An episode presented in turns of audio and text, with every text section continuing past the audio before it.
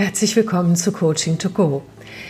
Jetzt kommt der Teil 2 zu dem Thema Resilienz und wer den ersten Teil nicht gehört hat, als Resilienz bezeichnet man die Fähigkeit, mental, emotional, letztendlich auch körperlich widerstandsfähig zu sein und von äußeren Bedingungen nicht so abhängig zu sein, sondern tatsächlich immer wieder eine innere Kraft finden, die mit all dem umgehen kann. Zugegebenermaßen äh, war das kaum je aktueller als jetzt.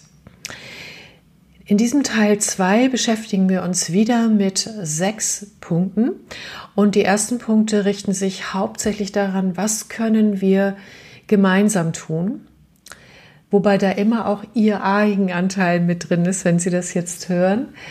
Ähm, das erläutere ich gleich näher und dann äh, zum Schluss kommt tatsächlich auch nochmal was, was jeder auch für sich oder vielleicht durchaus auch im Team klären kann. Genau, die sechs Punkte vorneweg ist soziale Unterstützung, Empathie, Verständnis, Rückhalt, Trost. Das sind alles Dinge, die uns, wenn wir sie leben mit anderen zusammen, sehr resilient machen dann ähm, was daraus entspringt und manchmal auch die Voraussetzung ist, eine positive, konstruktive Form der äußeren Kommunikation, die wir im Miteinander pflegen. Die psychologische Sicherheit im Team, also offen und auch verletzlich sein zu dürfen. Und dazu gehört auch der positive Umgang mit Fehlern. Ein gutes Energiemanagement auch in der Zusammenarbeit.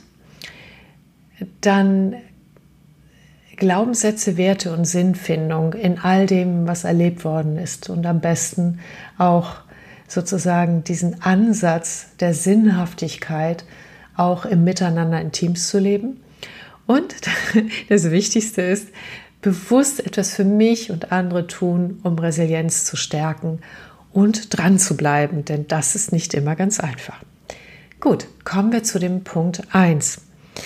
Mich hat das sehr beeindruckt und ich kenne das auch aus meiner Biografie und auch der von ähm, Menschen, die ich sehr schätze, dass diese Studie auf Kauai ergeben hat. Ähm, wie gesagt, Kinder aus sehr schwierigen Verhältnissen, Eltern drogenabhängig, kriminell und so weiter, arm, dass diese Kinder ähm, sich haben zwar ein Umfeld erlebt haben, was ihnen etwas anderes als Resilienz vorgelebt hat und sie auch äh, beeinträchtigt hat quasi in ihrer Entwicklung, dass es diese Kinder nicht davon abgehalten hat, offen zu bleiben für Kontakte und sich auch Kontakte außerhalb dieses, ähm, na sag ich mal, nicht gerade förderlichen Entwicklungsfeldes zu suchen in den Forschungen hat sich ergeben, dass das ein wichtiger Punkt beim Thema Resilienz ist. Und diese Kinder und auch junge Erwachsene haben allerdings auch etwas dafür getan. Das heißt, sie waren in der Lage, ähm, Beziehungen zu knüpfen, die so positiv waren, dass die Menschen, mit denen sie in Beziehung getreten sind, sie auch gerne, auch oft von sich aus unterstützt haben. Anders ausgedrückt, sie waren nicht im Opferbewusstsein. Ähm, wobei das manchmal auch helfen kann, um, äh, ähm, um Unterstützung zu generieren. Aber ähm, das Spannende dabei ist ähm, diese positive Form von Beziehungsbildung und überhaupt auch sich Menschen zu suchen, ähm, die etwas haben, was mich unterstützen kann. Also, ob das nun Mentoren sind oder wer auch immer, also sich ganz bewusst in positive Entwicklungsfelder zu begeben. Und wenn man so in einem Umfeld steckt, was so gar nicht so ist, ist das schon erstaunlich, dass die sich teilweise auf den Weg gemacht haben. Ich glaube, manchmal ist es auch zufällig entstanden. Und es reichte, und das ist das Interessante, ein Mensch aus, der diese Kinder positiv gesehen hat, der an sie geglaubt hat, der sie unterstützt hat, damit etwas in diesen Kindern diese Widerstandskraft entwickelt. Was können wir daraus für den Alltag nehmen? Das eine ist in dem gelebten Wir auch tatsächlich den Impulsen, die wir haben, Menschen zu unterstützen, freundlich zu ihnen sein, sie zu stärken, nachzugehen. Aber Achtung, immer nur bis zur eigenen Grenze. An all die, die sich gerne für andere aufopfern und dadurch leer laufen, das ist, macht nicht resilient und niemanden. Ähm, sondern dass dieses Zeigen von Empathie nicht gleichzeitig Mitleid bedeutet, sondern zu tiefe Akzeptanz der Realität, in dem das Gegenüber ist und ein, das ist in Ordnung. Und dann aber gleichzeitig auch etwas anderes in dem anderen zu sehen. Oder, wie das im Buddhismus heißt, tätiges Mitgefühl zu zeigen, indem das, was wir tun können, für den anderen getan wird. Im Team bedeutet das eventuell zum Beispiel ähm, eine Aufgabe von dem anderen abzunehmen. Oder ähm, was ich manchmal in meinem Team habe, wir haben ähm, also ja jeder so Mensch, mit dem wir gut klarkommen und Mensch, mit dem wir nicht so gut klarkommen, also über den Kunden. Und dann tatsächlich auch das der anderen zu sagen und zu sagen, Mensch, kannst du das nicht machen, weil ich habe den Eindruck, du hast einen besseren Draht. Und die Erfahrung zeigt, dass äh, aus der Kooperationsforschung, dass beide Seiten stärker dadurch werden, dass man sich kooperativ unterstützt, dass man empathisch ist, ein Ohr für den anderen hat, wenn es nicht ausgenutzt wird, wenn auf die eigenen inneren Grenzen geachtet wird. Das möchte ich nochmal sehr, sehr stark betonen. Und diese Unterstützung kann auch ein gemeinsames über etwas Lachen sein. Es kann auch mal, obwohl gerade alles stressig ist, einfach mal alles liegen lassen und mal einen Plausch miteinander machen. Und das gilt besonders in unseren digitalen Zeiten, wo dieses informelle Gespräch zu kurz kommt. Und es kann eine gute Idee sein, auch mal im Team darüber zu sprechen, wie können wir diese Qualität von uns an der Kaffeemaschine treffen? Wie können wir das in unseren Alltag integrieren, ohne dass das schon wieder ein zwanghafter neuer Termin wird, ohne dass das schon wieder stressig wird? Und die Aufmerksamkeit, die wir anderen Menschen geben, die empfangen wir in der Regel auch selbst wieder. Und so habe ich letztens ein Team erlebt auf dem Workshop, was einen unglaublich guten Spirit hat. Ich habe mich so gefreut, dabei zu sein. Es war ein Genuss. Und es war die ganze Zeit ein hohes Energielevel, weil auf so eine gute Art und Weise miteinander umgegangen wurde, weil es ein Füreinander gab. Ja, wenn das nicht da ist, dann liegt es in der Regel daran, dass vielleicht die Überbelastung zu groß geworden ist, dass darüber noch nicht gesprochen wurde. Vielleicht auch daran, dass ähm, die Menschen schlechte Vorerfahrungen haben oder aber auch, dass es schwellende Konflikte gibt, die als Energiefresser noch nicht aus dem Weg geräumt wurden. Das bringt mich zu Punkt 2. Die positive, konstruktive Kommunikation im Miteinander.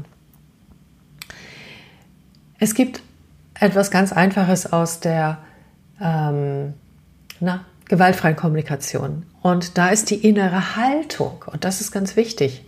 Nicht nur die Formel, wie spricht man etwas, die innere Haltung. Jeder Mensch möchte, dass es ihm gut geht. Jeder Mensch möchte, dass seine Bedürfnisse und er selbst gesehen und in Kontakt gebracht werden.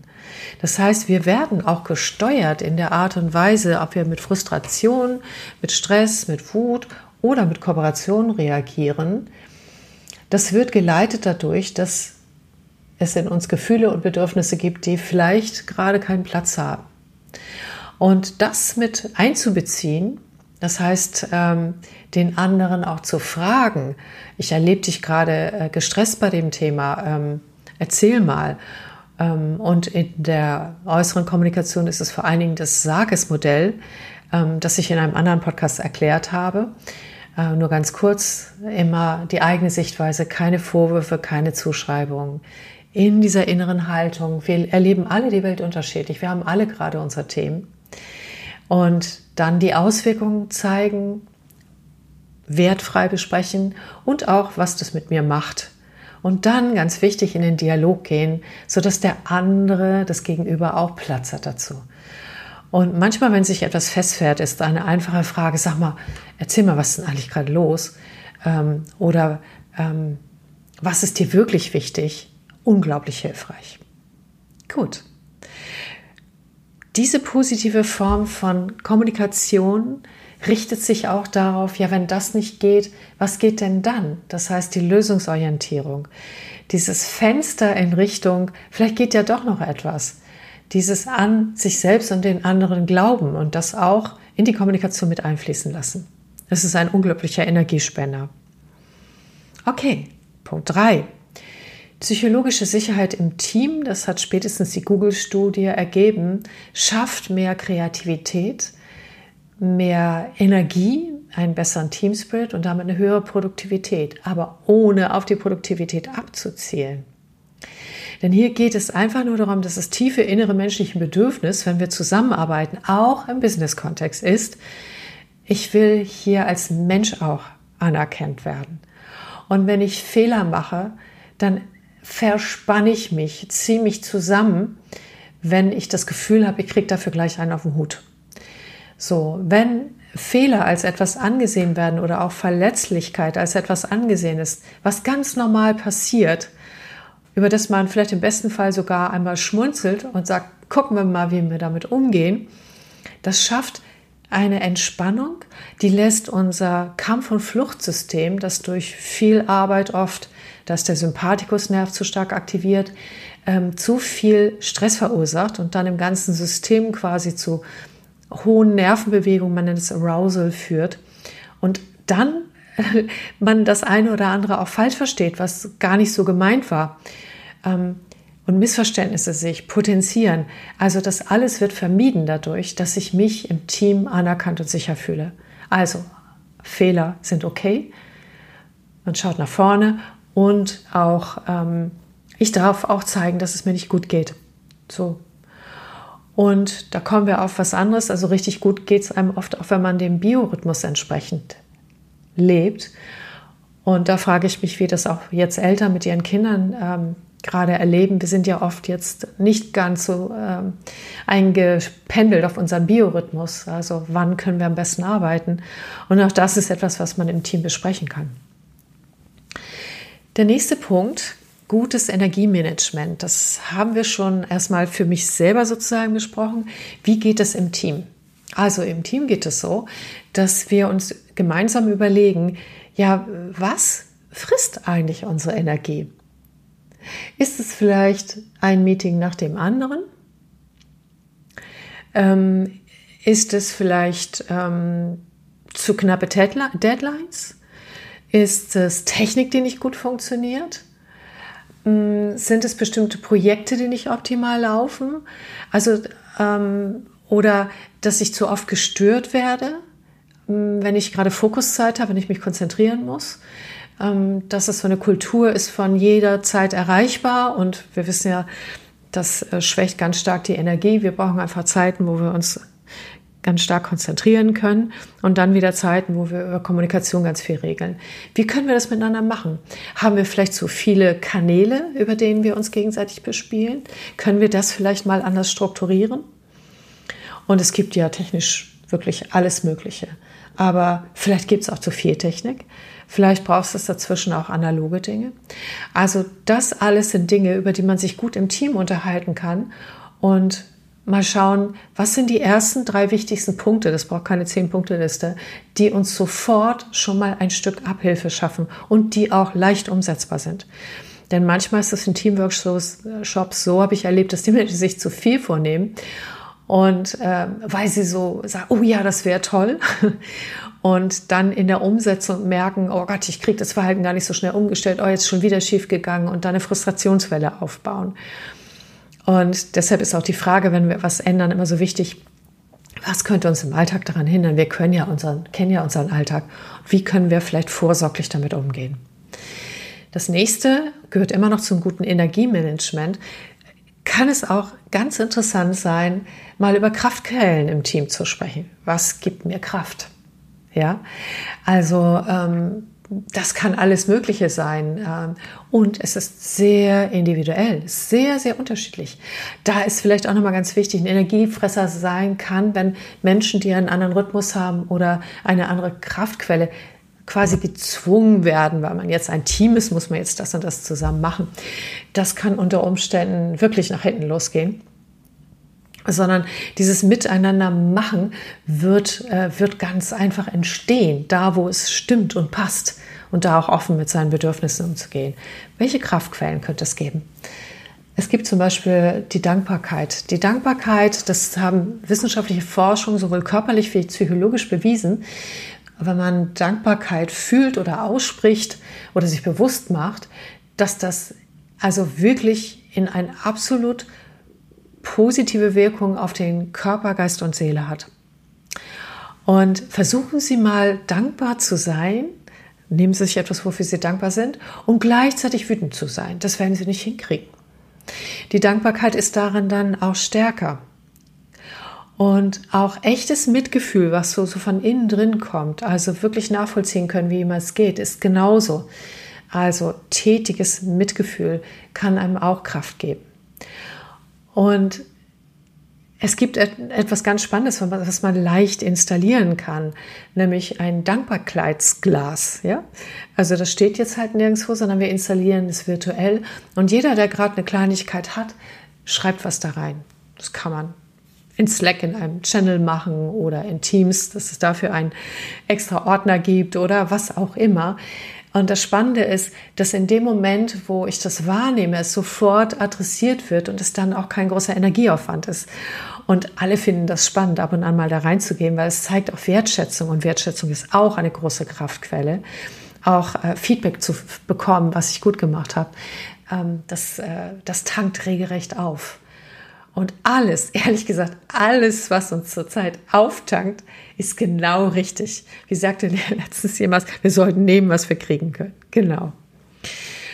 Okay. Und das nächste ist ähm, jetzt wieder etwas, was grundsätzlich erstmal für mich selber gilt und auch höchst individuell und persönlich ist, nämlich ähm, wie finde ich Sinn in all dem, was ich tue, was ich erlebe und im Leben. Und damit meine ich nicht den einzig wahren Sinn, sondern der Sinn des Lebens ist es einfach, es ist gut zu leben, sondern wie begreife ich die Sinnhaftigkeit? Und das führt dazu, dass ich bestimmte Glaubenssätze bilde. Zum Beispiel für Menschen, die sich gerne weiterentwickeln. Die haben diesen wunderbaren Spruch, es gibt entweder nur Erfolge oder ich habe gelernt. Und das ist Ausdruck von einer Sinnfindung im Erlebten, die es in eine positive Richtung deutet. Und wohlgemerkt, das sind alles individuelle Deutungen. Das kann jemand anders total anders sehen. Das spielt aber keine Rolle. Gibt Ihnen diese Deutung Kraft, dann macht sie sie resilient. Gibt sie Ihnen keine Kraft, schade. dann nochmal überdenken. Genau. Und auch äh, diese Art von, es gibt auch geteilte Werte und Sinnfindung in Teams, das habe ich oft erlebt, die quasi gemeinsam so ein Konstrukt der Deutung der erlebten Wirklichkeit haben, was äußerst konstruktiv ist. Und das macht Spaß. Aber Achtung, Achtung, Achtung. Nie eine Zwangsbeglückung, niemals bitteschön jemanden ausschließen, der das nicht so sieht. Das ist ganz wichtig, weil ähm, andere Meinung oder ein Ausschluss ist so ziemlich das Schlimmste, was jemand in der Zusammenarbeit passieren kann, wenn man sich das Gefühl hat, man ist am Rand. Wer sich selbst darin steckt, immer schnell rein wieder ins Team klären. Aber manchmal geschieht das halt auch, ähm, wenn nämlich sehr viel Oxytocin in einem Team ausgeschüttet wird, das heißt ein Bindungshormon aufgrund positiver geteilter Erlebnisse, viel Wertschätzung und so weiter, passieren zwei Dinge. Das eine ist, ähm, dass das erhalten werden möchte, dieses gute Gefühl, und dass dafür zum Beispiel Kritiker nicht mehr gut angesehen sind. Folgen können Sie sich vorstellen. Und zum Zweiten kann es passieren, dass es eine starke Abgrenzung gibt in andere Abteilungen, in Schnittstellen, in, äh, dass die quasi, die, die gehören nicht zu uns. Und das führt wiederum dazu, dass es auf einer anderen Ebene Stress gibt, der nicht gut ist für die Gesamtzusammenarbeit. Zusammenarbeit im Team meint auch offene Grenzen, ein offenes System zu sein, auch für andere Menschen, Schnittstellen, Kunden, andere Abteilungen, wer auch immer. So. Nur das sind dann gesund zirkulierende Systeme, denen es auch nachhaltig gut geht. Ja, genau. So, und jetzt kommen wir zum nächsten. Und zwar, das alles ist ganz schön viel. Vieles werden Sie bei sich selbst gefunden haben oder in Ihrem Team. Yeah, Das gilt es zu feiern, sich zu freuen, dafür dankbar zu sein. Und dann wird es auch Dinge geben, die entweder einzeln oder im Team noch nicht so installiert sind und die vielleicht auch, wenn man sich alle Punkte anguckt, können ja auch eine ganze Menge sein, die da fehlen, je nachdem, was bisher schon da ist. Dann kochen Sie das bitte runter. Es tut niemandem gut, jetzt auch noch den Druck zu machen, seine Resilienz zu stärken und dran zu bleiben.